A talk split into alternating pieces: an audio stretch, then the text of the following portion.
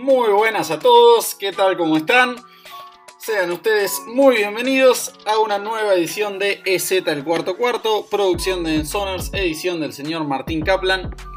Y como siempre, me acompaña mi estimadísimo compañero, el señor Agustín Grimaldi. Agus, querido, ¿cómo andás? Hola, Lucho. Eh, bastante triste, te digo, ¿eh? Bastante triste porque no ha sido una buena semana, no vienen siendo buenas semanas. Así que nada, eh, ver, veremos, veremos cómo se presenta esta, pero bastante triste, no te voy a mentir. Sí, sí, la verdad, bueno, ya hablaremos un poquitito de, lo que fue eso, pero insólita su, derrota ante New England. Y sí, se, les complica bastante la división, la verdad. Por lo pronto necesitan ganarle obligatoriamente a los Rams este fin de semana, pero ya hablaremos de ese partido. Así que eso, veremos qué les depara el futuro a ustedes y si logran clasificar a playoffs esta temporada. Pero bueno, eh, vamos a arrancar recordando que en nuestras garantías de la semana pasada, bueno, queda pendiente la mía con Pittsburgh, pero me parece que, ya me podría ir anotando ese puntito con el tema de todas las bajas que va a tener Baltimore por COVID, que parece que no juega la mar, no juega nadie en ofensiva. Vamos a tener el partido ahora en miércoles por la noche, por lo que no vamos a tener partido de jueves por la noche esta semana. Y bueno, yo le pegué con, con los Giants y con Seattle. Estuve muy cerca con lo del peor equipo de la semana en Denver, pero eh, coincidimos ambos en que el mejor equipo de la semana fue Atlanta y el peor los Riders por el, bueno, el pestazo que fue ese partido y la sorpresa que fue. Agus, vos metiste eh, el, acierto con Buffalo y con Seattle. Así que eso, con el pif fuerte de Las Vegas, pasamos a estar yo arriba por 20 a 19. Y bueno, nos metemos ahora sí a analizar lo que son los partidos de esta semana, ¿te parece? Metámosle nomás. Bueno, formidable, vamos a darle. Eh, empezamos la semana con el partido muy interesante y importantísimo entre los Browns y los Tennessee Titans. A ver, son dos de los mejores juegos por tierra de la liga.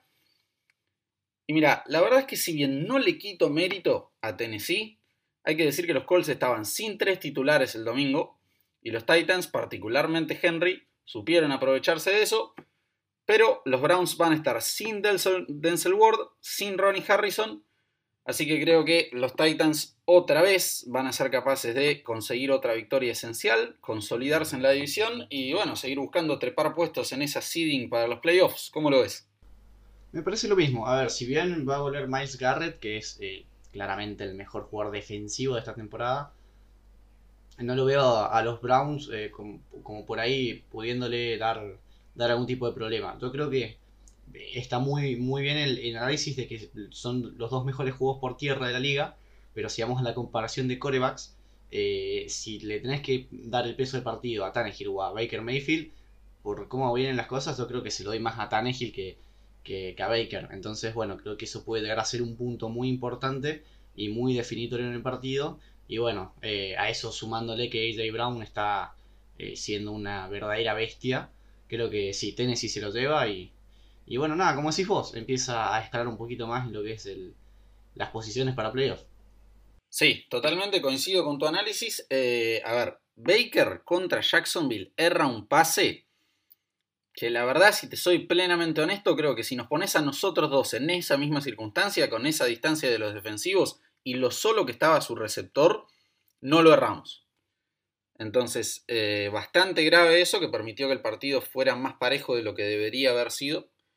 Así que sí, coincido con tu análisis y creo que me voy a tener que, inclinar por Tennessee, principalmente por las bajas de, los Browns en defensa, porque ya, sabemos que la ofensiva de, Cleveland camina con, ese juego por tierra, con ese, ese dúo dinámico que tienen en el backfield. Pero sí, no, no, no creo que les alcance para este fin de semana. Así que, ¿querés agregar algo más o pasamos a hablar de Riders Jets? Pasemos, pasemos. Bueno, ¿querés contarme un poquito de ese partido? ¿Cómo lo ves? No mucho que agregar. A ver, los Jets eh, van camino al 0-16. Eh, no, no van a tener alguna chance contra unos Raiders que venían de verse muy bien contra Kansas City. Y realmente, no sé, tuvieron algún bajón o, o no sé qué les pasó. Pero realmente dieron bastante pena contra, contra los Falcons. Y déjame agregarte que el año pasado a la misma semana pasada, los Raiders también habían llegado a 6-4 y terminaron con un récord bastante malo que los, que los dejó afuera de playoff. creo que esta no va a ser la semana para perder, pero eh, hay que tener un poquito de cuidado. Sí, buen dato es el del año pasado y coincido con lo que decís. Yo la semana pasada había estado hablando de cómo me gustaba la ofensiva de los Riders y de que Cara había jugado el mejor partido de su carrera. Así que me llevé una gigantescamente inmensa decepción de su ofensiva ante una defensa tan pobre como la de Atlanta. Pero bueno, también dije que su defensiva es pésima y le quitaba toda posibilidad de pelear por algo. Y sabemos que Atlanta tuvo una buena ofensiva toda la temporada, así que bueno, eso se vio bastante reflejado. Pero bueno, eh, pasando al partido de este fin de y ya pasando al siguiente partido, los Jets son los Jets y este están solo un pasito más hacia ese sobre con el nombre de Trevor Lawrence que van a poner en el próximo draft. Pero bien, pasemos a hablar del el partido entre Jaguars y Vikings. Y mira, hay que ver si vuelve Minshew. Si logra volver, va a ser un partido interesante y lindo de ver. Pero si no juega, yo creo que esto va a ser paliza de Minnesota, que zafaron con lo justo de que se cumpliera nuestra predicción y ganara Carolina. Pero bueno, contame vos cómo lo ves el partido. Sí, a ver, tengo muchas ganas de ver a Minshew de vuelta. Eh, no sé si no sé si está realmente al 100%. O sea, yo creo que sí, y creo que no lo están poniendo a propósito. Eh, y después, pasando al partido, eh, sí, a ver, como decís vos, si juega Minshew creo que va a ser un partido interesante. Y aparte, Minnesota tiene una muy mala defensa. Por lo tanto, me, va a gustar ver mucho cómo puede correr la pelota James Robinson. Está teniendo muy buenos partidos. De hecho, jugó muy bien contra Pittsburgh, que es eh, una de las mejores defensas por tierra. Y contra Cleveland, eh, la verdad que también tuvo un partido excepcional. Así que nada, para mí eh, me cuesta dar un resultado, sinceramente. Ok, muy bien.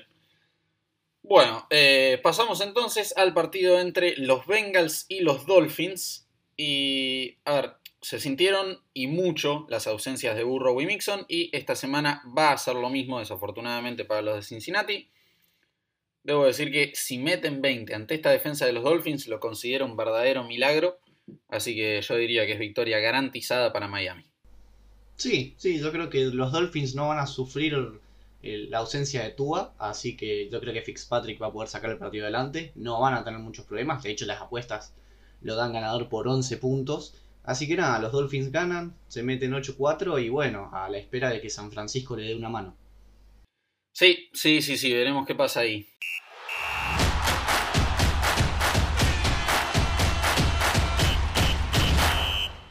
Vamos a hablar del partido también muy interesante, uno de los partidos de la semana, entre los Colts y los Texans.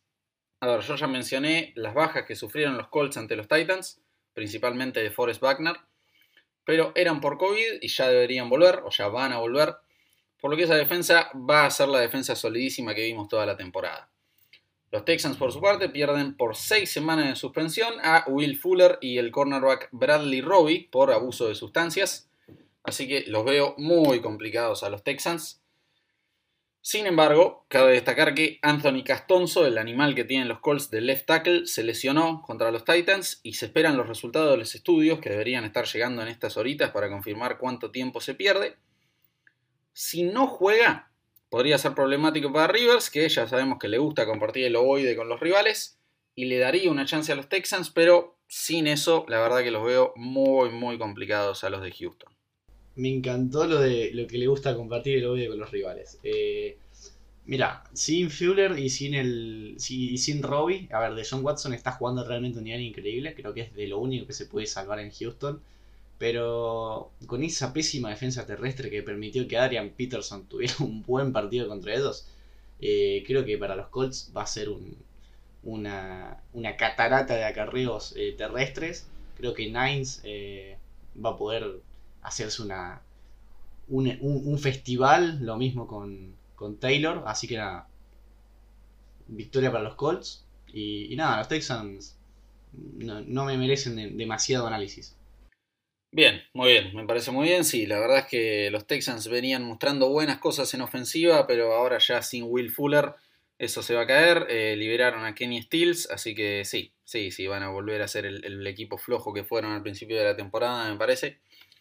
Así que pasemos a hablar del siguiente partido, un partido bien, bien flojo, duelo divisional entre los Lions y los Bears. Y ahora, yo en el episodio pasado había dicho que, considerando que vienen de su semana de descanso, esperaba que los Bears se las ingeniaran para meter puntos. Y metieron la mayor cantidad de puntos desde la semana 3, hay que reconocérselos. Pero 14 de esos 25 fueron en el último cuarto, con el partido ya terminado, y encima se comieron 41. Así que bueno, partido honestamente difícil de predecir, por lo mal que vienen los Lions también, pero ni Trubisky ni Foles son de John Watson y la ofensiva de los Bears no va a volver a meter 25, así que yo me la tengo de jugar por los Lions. ¿Vos qué opinás? Yo me la voy a jugar por Chicago, por y guarden este episodio porque creo que va a ser la única vez en la temporada que le voy a tirar flores a Chicago. Es que en realidad no le voy a tirar flores a Chicago. Chicago es malísimo. Realmente no sé cómo 10 5 victorias. Pero los Lions son todavía peores. Entonces, eh, eh, en un partido donde van a jugar a ver quién es el más malo, yo creo que los Bears se, lo van a deber.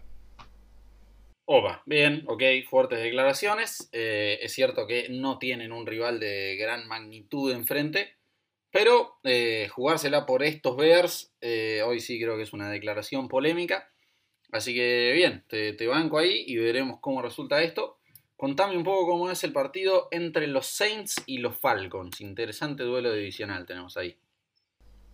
Sí, se enfrentaron hace poquito y, y, Tyson Hill jugó bien, pero la semana, este partido, el partido pasado, la verdad que dejó bastante que ser y sobre todo jugando contra una ofensiva que, no tenía coreback, así que me imagino que tenía todas las, todas las de ganar. Si bien metieron 31 puntos, no jugó para nada bien Tyson Hill.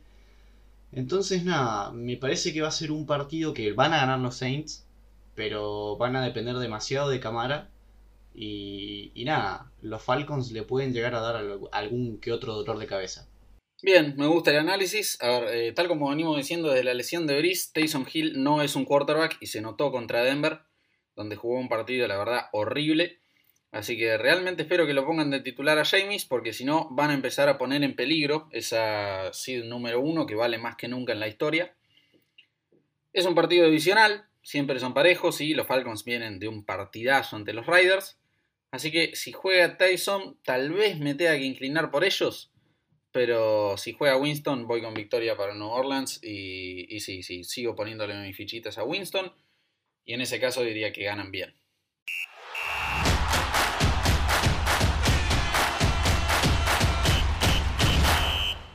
Pero bueno, muy bien. Eh, pasemos a hablar entonces del partido entre los Giants y los Seahawks. Eh, a ver, antes que nada, sobre los Seahawks, debo decir que ante una ofensiva inexistente de, de Filadelfia, por momentos hasta parecía mater, sobre todo Carson Wentz, eh, cumplieron, cumplieron, hicieron su trabajo, lo hicieron bien. No sería un partido de Seattle sin que la defensa concediera un, touchdown bastante absurdo en, tiempo basura, con el partido ya, ya terminado y liquidado. Pero bueno, bien, cumplieron. Eh, debo aplaudir y ovacionar a Carlos Dunlap, que le está cambiando la cara a esta defensiva. Bobby Wagner sigue demostrando ser el mejor linebacker de la liga, jugando una barbaridad. Así que muy bien. Pero bueno, pasemos a hablar del partido. Los Giants son un decente equipo que ilusiona para la próxima temporada con esa offensive line que mejoró muchísimo en los últimos dos años, que venía siendo un desastre por muchísimo tiempo. Y esa defensive line. Pero aún con Daniel Jones, yo hubiera garantizado victoria de Seattle. Está severamente en duda tras la lesión que sufrió el, partido pasado. Eh, no se sabe si va a poder jugar o si va a ser Colt McCoy quien sea titular en Seattle. Así que si el titular es Colt McCoy, yo creo que va a ser una paliza espectacular y que no nos van a poder meter ni 10 puntos. Pero si juega Daniel Jones puede llegar a ser un partido parejo que se termine definiendo por menos de una posesión. Aunque de todas formas sí, yo voy a garantizar la victoria de Seattle acá. ¿Vos cómo lo ves? Ah, impecable análisis. Eh, concuerdo con todo. Eh, sí, a ver, depende mucho de quién juegue coreback en New York. Si juega McCoy, eh, concuerdo, se van a comer bastantes puntos y va a ser una ofensiva bastante mediocre. Y si no, y si juega Daniel Jones, creo que los Giants se han caracterizado esta temporada por en partidos donde ellos están demasiado, o sea, donde el equipo rival es, favorito por quizás demasiados puntos, quizás como que sacan un plus y terminan y terminan dando un buen partido, como, como fue por ejemplo con Tampa Bay. Así que nada, es victoria para para Seattle, pero bueno, si juega Daniel Jones, eh, creo que va a ser interesante ver el partido. Perfecto, muy bien, sí, sí, veremos qué, qué nos depara ese encuentro. Eh, bien, pasemos a hablar ahora del el otro duelo de la NFC Oeste. Vamos a hablar de tu equipo, el importantísimo duelo divisional que creo yo que va a marcar el, el futuro de ambas franquicias. Porque yo dije que los Seahawks no van a perder un solo partido de acá lo que queda de la temporada. A menos que pierdan contra los Rams, que lo veo extremadamente posible.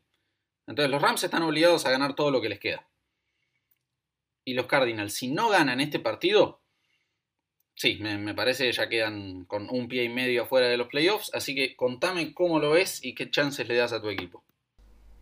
Si juega, si juega Murray bien, o sea, al 100%, eh, hay chances. Hay chances porque, a ver, no vamos a, a, mentir acá. Es Kyler Murray hace una semana era candidato a MVP. Entonces, eh, a ver, Kyler Murray en un buen nivel para dar un buen partido. ¿Cuál es mi preocupación? El juego terrestre. Kenyan Drake realmente es malísimo. No, no merece otro análisis. Es malísimo. Y nuestro pateador también es malísimo. Entonces, dependemos únicamente de lo que pueda hacer Kyler Murray. Después pasando a Los Ángeles, eh, para mí fue un espejismo lo que pasó con, con San Francisco. Creo que le tienen bien tomada la mano. Entonces creo que que, a ver, por más que Kyler Murray esté en un buen nivel, creo que Los Ángeles con esa defensa y con un ataque medianamente bueno eh, se va a poder llevar la victoria. Muy bien, ok. Eh, mira, a ver, yo pensé que nosotros éramos hijos de McVeigh, pero lo de ustedes es un papelón cómico. Me fijé hace un ratito. Escuchate esto. No les ganan a los Rams desde 2017. Pero no solo no le ganan a los Rams desde 2017. Hay cada paliza metida ahí en el medio. La, última victoria, bueno, había sido ustedes 44-6 en 2017. Y después también en 2017 perdieron 33-0 contra los Rams. Después perdieron 32-16, 34-0, 31-9, 34-7. Y el último fue un 31-24. Ponele que parejito. Así que, sí, la verdad que yo, yo Pensé que este partido podía llegar a ser más parejo, pero eso me asusta muchísimo. Y, a ver, bueno, como dije, honestamente insólito el partido de pierden ante New England, permitiendo solo 69 yardas por aire, 179 totales, y con Cam jugando el que realmente creo que fue el peor partido de su carrera, tal vez ahí cerquita con el Super Bowl 50. Eh, la derrota contra los 49ers para los Rams sin duda es floja y decepcionante, pero también hay una cierta paternidad ahí con los 49ers ganando los últimos cuatro enfrentamientos entre los Rams. Y hay que decir que Goff no es bueno bajo presión. Y ustedes, creo yo, no tienen el pass rush que tiene San Francisco. Así que me la voy a tener que jugar por una victoria para los Rams. No, aparte déjame decirte algo, el mejor jugador de las últimas dos o tres semanas ha sido Isaiah Simmons, entonces tampoco podemos esperar mucho, o sea, teniendo teniendo alguna calidad de jugadores que teníamos, como que se lo Buda Baker, Jordan Hicks, eh, qué sé yo, que se me viene a la, a la cabeza Patrick Peterson, la verdad que eh, no está ayudando para nada la defensa, así que seguramente eh, Goff tenga un buen partido. Sí, sí, sí, acá es donde se lo extraña horrores a Chandler Jones. Pero bueno, a menos que tengas algo más para agregar, si te parece, pasamos a analizar el encuentro entre los Patriots y los Chargers. Y a ver, yo voy a tirar una estadística. Belichick tiene récord de 20 ganados y 5 perdidos ante quarterbacks rookies. Y esta creo yo va a ser solo una oportunidad para mejorar esa marca. La defensa de los Chargers sigue siendo muy floja y en ofensiva van a tener poco y nada para hacer. Así que victoria para los Patriots que aún ganando todos los que les queda están complicados para playoffs y la derrota contra Denver y el fumble contra Buffalo pesan horrores. Voy a decir algo, pero que no se tome como hate a Cam Newton. New England está a un coreback de ser un muy buen equipo. Porque la verdad que la defensa que tiene y la manera de jugar los partidos que tiene Belichick, la verdad que son impresionantes. El partido que jugaron contra Arizona realmente no tiene, no tiene prácticamente fisura. O sea, jugaron bien, jugó bien la defensa, jugaron bien los equipos especiales. Y los equipos especiales le permitieron a Newton que con muy pocas yardas pudiera hacer eh, más puntos que Arizona. Entonces, nada, eh, creo que con ese, con ese ajuste, creo que New England puede volver a pelear eh, algún puesto en playoff. Sí, Sí, sí, sí, la verdad que sí, coincido. Eh, la defensa, a pesar de ser el equipo con más opt-outs por COVID de toda la NFL, y tuvieron dos Pro Bowlers y All Pro eh, con el opt-out este año, eh, sigue siendo excelente, sigue siendo de lo mejorcito de la liga, por lo menos primera mitad de tabla para arriba. Y sí, como yo dije, la derrota contra Denver y el fumble contra Buffalo, que recién dije pesan horrores, con otro quarterback se ganaban. Eh, el, el, fumble contra Buffalo es todo Cam y la verdad que erró varios pases, bueno, flojísimos ante Denver. Eh, no, permitió un solo touchdown su defensiva y aún así perdieron. Pero eso sí, veremos qué, decisión toman para la próxima temporada. Veremos si meten algún tradecito para draftear algún quarterback en este draft, o si siguen con él, o van por free agents y qué hacen. Pero sí, coincido bastante con tu análisis y creo que la temporada que viene ya vamos a tener a los Patriots como contendientes otra vez.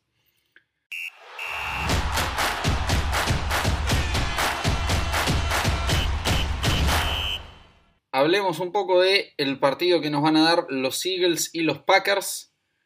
Eh, bueno, los Eagles eh, perdieron el liderato divisional y no lo van a poder recuperar. Y yo que recién dije que la, ofensiva de los Eagles es un desastre y que por momentos parecía matar, la verdad que es por Carson Wentz, permítanme tirarles unas stats.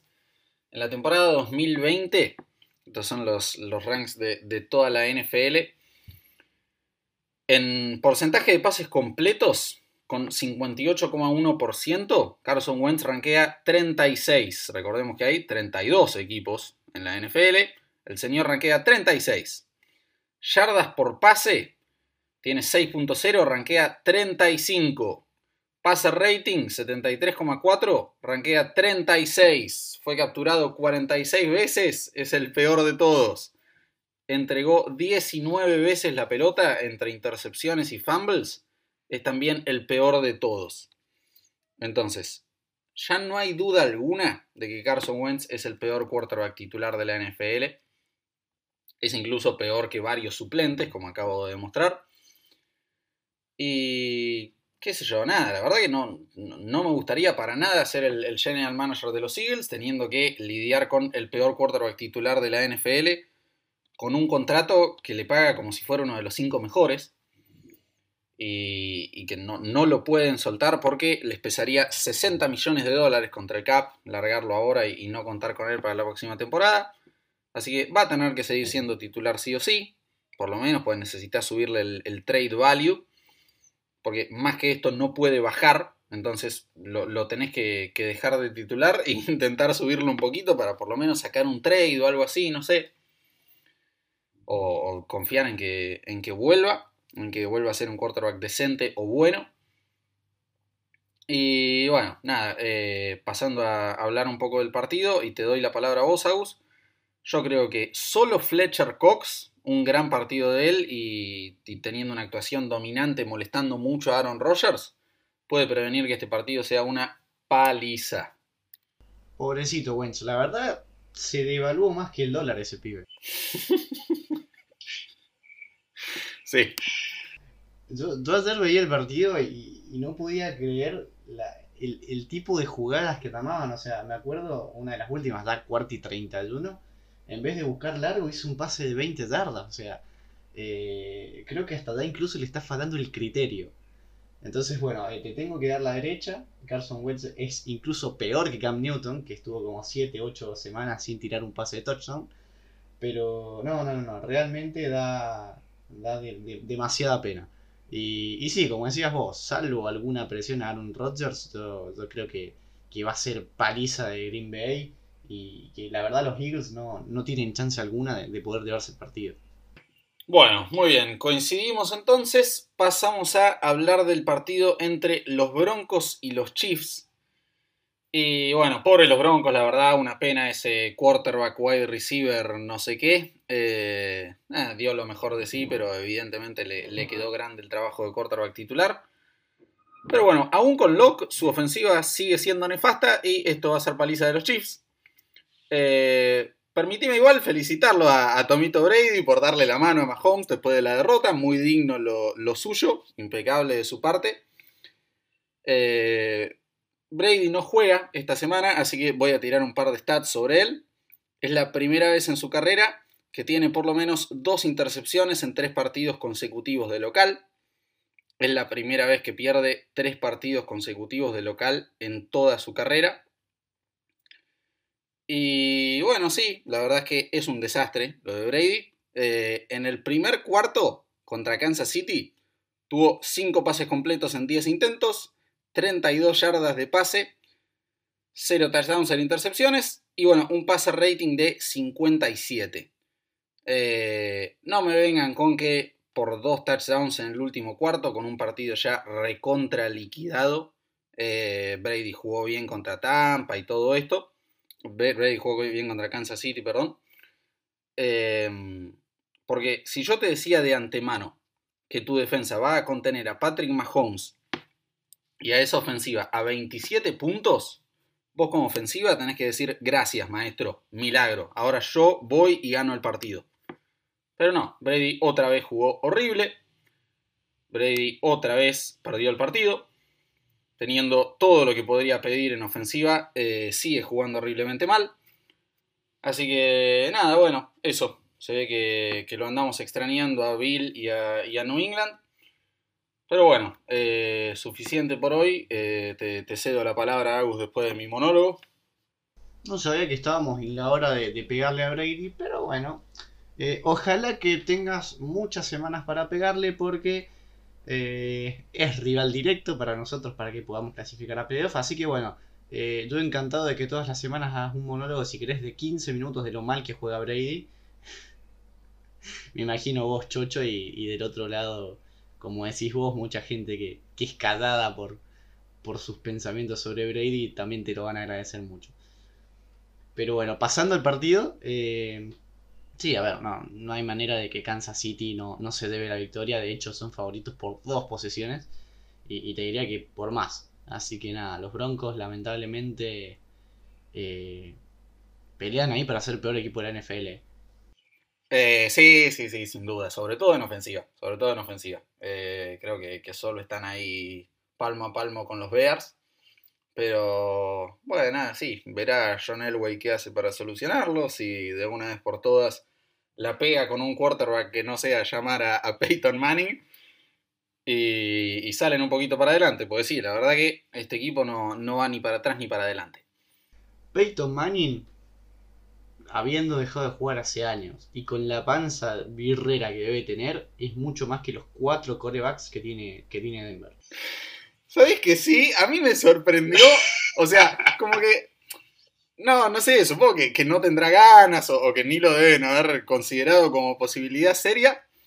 Pero está bien, pobre flaco, como que dio, lo mejor de sí, claramente no, no, fue, fue injusto lo que le tocó.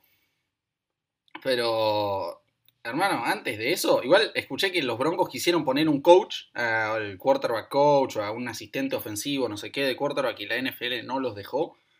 Pero yo lo hubiera puesto a Elway o a Peyton Manning antes que a ese señor. Eh, no sé si, si no quisieron, no, no tenían ganas ni Elway ni Manning o, no se les ocurrió a los Broncos. Pero peor no les iba a ir. En una de esas, en la primera captura, se fracturaban todos los huesos de, grandes que están ya. Pero, uy, hermano, pobre, pobre chabón, qué mal la pasó. Qué, qué feo partido tuvo. Igual, a ver, si tenemos a Drew Brees y a Tom Brady que en algunos partidos pasan papelones, ¿Por qué no llamar a Peyton Manning? ¿Sabe qué? Sí, sí, coincido. Completamente de acuerdo. Completamente de acuerdo. Se ve que Peyton se está divirtiendo ahí trabajando para ESPN y haciendo televisión, pero se podría haber calzado los botines el domingo y, y darnos un lindo espectáculo.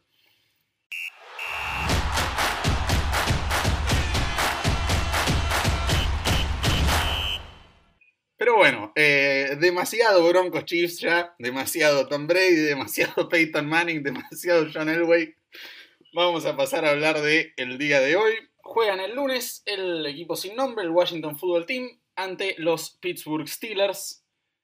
Y interesante partido para ver con dos de los mejores pass rush de la liga pero no sé cómo va a ser la ofensiva de Washington, honestamente, para sumarle a esta defensa de los Steelers. Así que yo digo que victoria garantizada para Pittsburgh. ¿Vos, sabés cómo lo ves?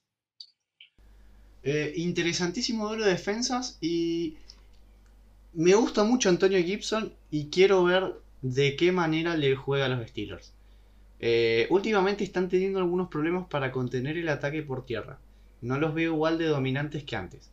Eh, a veces, a ver, qué sé yo, pasan dos o tres drives donde permiten poco, pero después a veces, qué sé yo, permiten un snap donde tienen 15 yardas en contra. Entonces, bueno, eh, mm, me interesa más que nada ese duelo en ese partido. A ver, victoria para Pittsburgh, no creo que estén en peligro, ¿no? Pero, pero bueno, en una de esas, qué sé yo, Alex Smith eh, nos da un partido entretenido. Y, y esperemos que nuestra predicción de que Washington era el, máximo favorito para ganar la división siga siendo, siga siendo así. Sí, sí, sí, en esta división tan cambiante de lo mala que es, siempre tenemos sorpresas y hay una semana en la que, bueno, sí, en, el especial de mitad de temporada nosotros predijimos que, Washington iba a ganar la división. Eh, a la semana siguiente, después de una floja derrota, dijimos que no. Y, y bueno, sí, está complicado, pero nos, nos mantenemos firmes con eso y esperemos que se cumpla. Pero sí, claramente esta no va a ser la, victoria para ellos y creo que los Steelers con la victoria del miércoles y esta van a arrancar 12 a 0. No sé cuántos equipos en la historia habrá en la NFL que lo hicieron. Sé que hay 16 que arrancaron 10-0, pero me parece que ya 12-0 deben ser menos de 10. Y creo que tenés el último ejemplo, es el equipo de New England que pierde con, con Eli Manning. Eh, no, no, espera la temporada pasada creo que no hubo nadie que arrancara tan alto, pero el, último ejemplo es Carolina del 2015, que arrancó 14-0. Pierde contra Atlanta el, duelo divisional faltando dos semanas. Ah, ah pensé que estabas diciendo 16-0. No, no, no, 16-0 no, no, todavía no. Eh, les quedan un par de, partidos interesantes y lindos a, a, los Steelers por delante. Les quedan los Browns, les quedan los Colts. Bueno, les queda Baltimore ahora, pero con todas estas bajas por COVID, no sé si son un rival real. Eh, pero sí, sí, no, yo por ahora estaba hablando solo de 12 a 0. Ah, ok, perfecto. Eh, bueno, pasamos entonces a el encuentro entre los Buffalo Bills y los San Francisco 49ers. Y mira, yo tengo que aplaudir a Robert Saleh, ya lo he hecho varias veces a lo largo de esta temporada. Los 49ers son un hospital andante, el equipo con más lesiones de la NFL, y esa defensa sigue siendo bárbara. Está bien que volvió Sherman y que volvió con toda, pero realmente muy meritorio lo suyo y salvo que tenga un problema de personalidad, me extrañaría que no sea head coach la próxima temporada, Robertito. Pero bien, hablando de este partido, yo me tengo que inclinar por los Bills. Eh, es un partido parejo, entretenido para mirar, creo yo, creo que va a estar bueno, pero dudo que, le alcance a San Francisco. Eh, ya he, criticado más de una vez a, a Josh Allen en este podcast la ofensiva de los Bills sigue siendo buena. Esa defensiva que es bastante irregular, pero con, nombres pesados, eh, es capaz de dar una, buena imagen todos los domingos. Así que veremos cómo les va acá. Yo me inclino con victoria para los Bills. ¿Cómo la ves? Sí, lo, veo exactamente igual. A ver, tanto como fue un espejismo la derrota de Rams, creo que también fue un espejismo la derrota de, San Francisco. No tienen mucho. Nicky Mullens eh, nos tiene acostumbrado a tener uno o más turnovers por partido.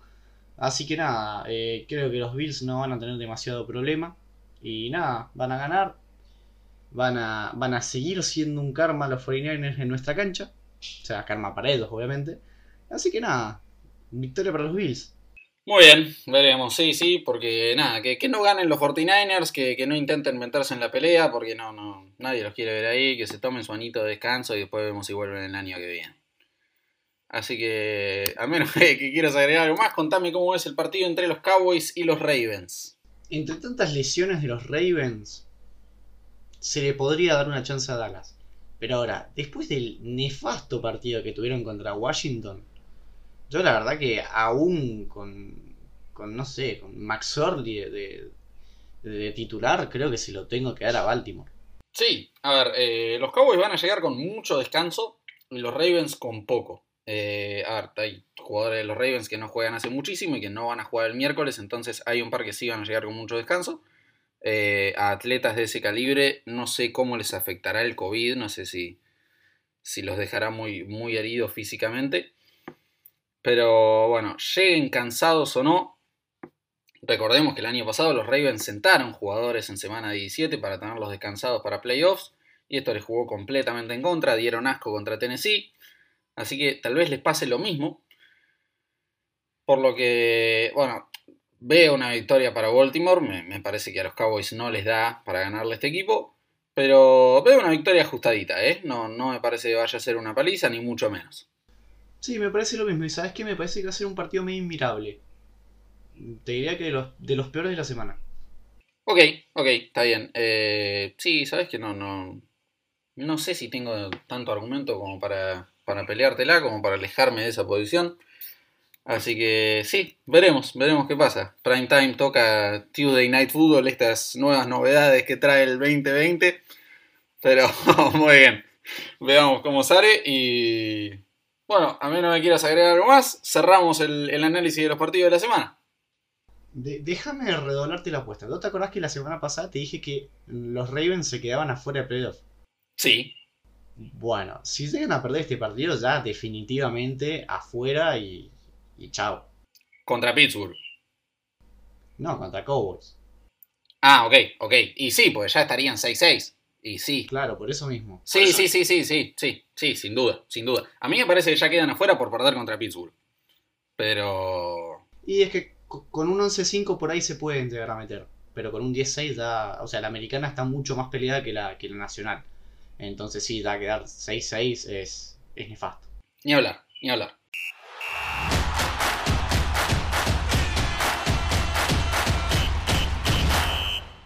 Pasamos entonces, ahora sí, cerramos el, el, análisis de los partidos de la semana 13 que se viene y nos movemos a nuestras garantías, a lo que creemos que va a pasar sí o sí en la próxima semana. ¿Hago que arrancar vos o le mando yo?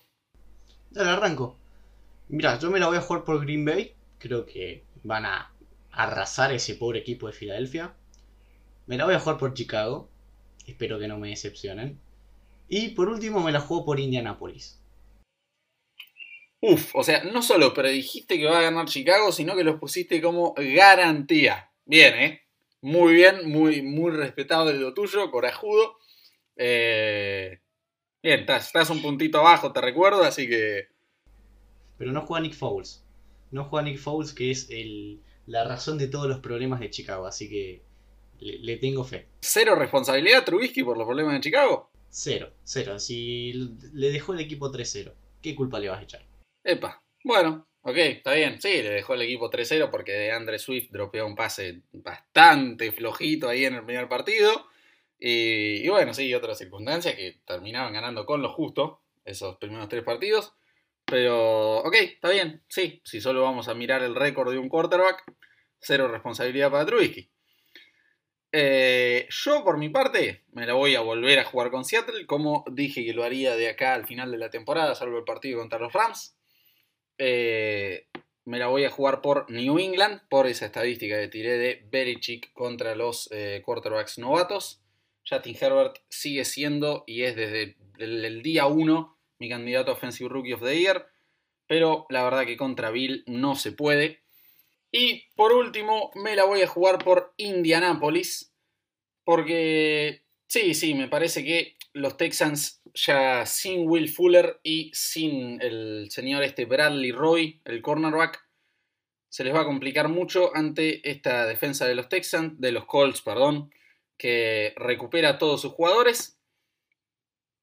Y sí, hay que ver, como dije, qué pasa con Anthony Castonzo, pero me parece que aún así a, esta ofensiva de los Texans, por más que lo banque a John, no le va a alcanzar. Así que sí, victoria para Indianapolis también. Por el mejor equipo de la semana, yo me la voy a jugar por Green Bay. Eh, me parece que, bueno, como bien dijiste vos, eh, no, no tiene chance Filadelfia contra este equipo. Creo que Green Bay los va a saber pasar por encima. Eh, no sé si le van a clavar 41 puntos como le metieron a los Bears, pero eh, van a permitir poquitos y van a meter más de 30. Y por el peor equipo de la semana me la voy a jugar con, Denver. Eh, sí, ya sé, perdón a los hinchas de Denver, ya sé que los puse como el peor equipo de la semana como 5 veces. Y bueno, sí, no sé, nada, no, no, no la termino pegando demasiado. Pero, ¿qué quieren que les diga? Espero que, logren sacarse de encima a Drew Lock y volver a ser un equipo competitivo. Porque así no va, así no va, hermano. Así que contame vos, Agus, cómo la ves. Mira, para mí, bueno, yo voy a invertir un poco los roles y voy a usar eh, los rivales de tus equipos. Para mí el peor equipo de la semana va a ser Filadelfia. Eh, y el mejor de equipo va a ser Kansas City. O sea, la verdad que sí, pobres pobre broncos. O sea, no, tienen una favor. Eh, no tienen nada, pobrecitos. Y la verdad que enfrentarse al mejor equipo de la NFL le, le, va a valer a Kansas City, no sé, le va a volver a pegar un pesto como, como hace un par de semanas. Y nada, van a ser el mejor equipo de la semana. Muy bien, sí, coincidimos entonces. Así que, muy bien, veremos cuántas de nuestras predicciones se cumplen, si metemos un pleno en las garantías. Y bueno, muy bien. Entonces, muchísimas gracias a todos por escucharnos hasta acá. Permítanme recordarles de escuchar el podcast EZ Fantasy y de visitarnos en nuestras redes arroba en en Twitter y en Sonars.ok en Facebook. Visiten la página en Sonars.net. Y bueno, muchísimas gracias a todos por escucharnos hasta acá. Abrazo grande para todos y muy buena semana.